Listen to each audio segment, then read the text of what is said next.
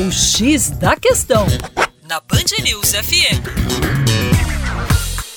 Olá, ouvinte Band News, como vai? Tudo jóia? Com você, o Juninho Lopes, do coletivo Terra Negra. É isso aí. Olha só, é, entre o segundo semestre agora de 2017 e os primeiros meses de 2018, nós tivemos um crescimento no número de casos de febre amarela.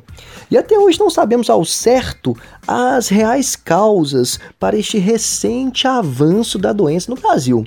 Mas existem hipóteses.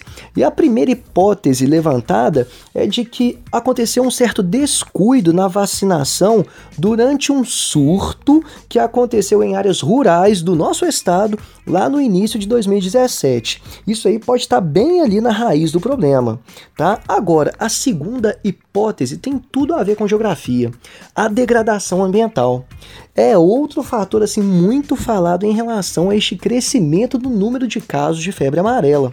Agora, por quê, né? O desmatamento dos últimos anos é, fez com que os macacos começassem a viver em áreas cada vez mais reduzidas de floresta. O empobrecimento do ecossistema, ao mesmo tempo, favoreceu a proliferação de mosquitos. E caso estes mosquitos estivessem infectados, poderiam rapidamente contaminar um número maior de macacos, elevando o risco de infectar também populações no entorno daquele pequeno ecossistema.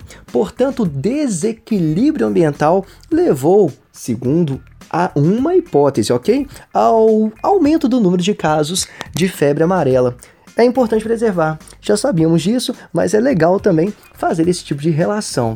Para mais, acesse nosso canal no YouTube, é o youtube.com/terra negra. Um grande abraço e até a próxima.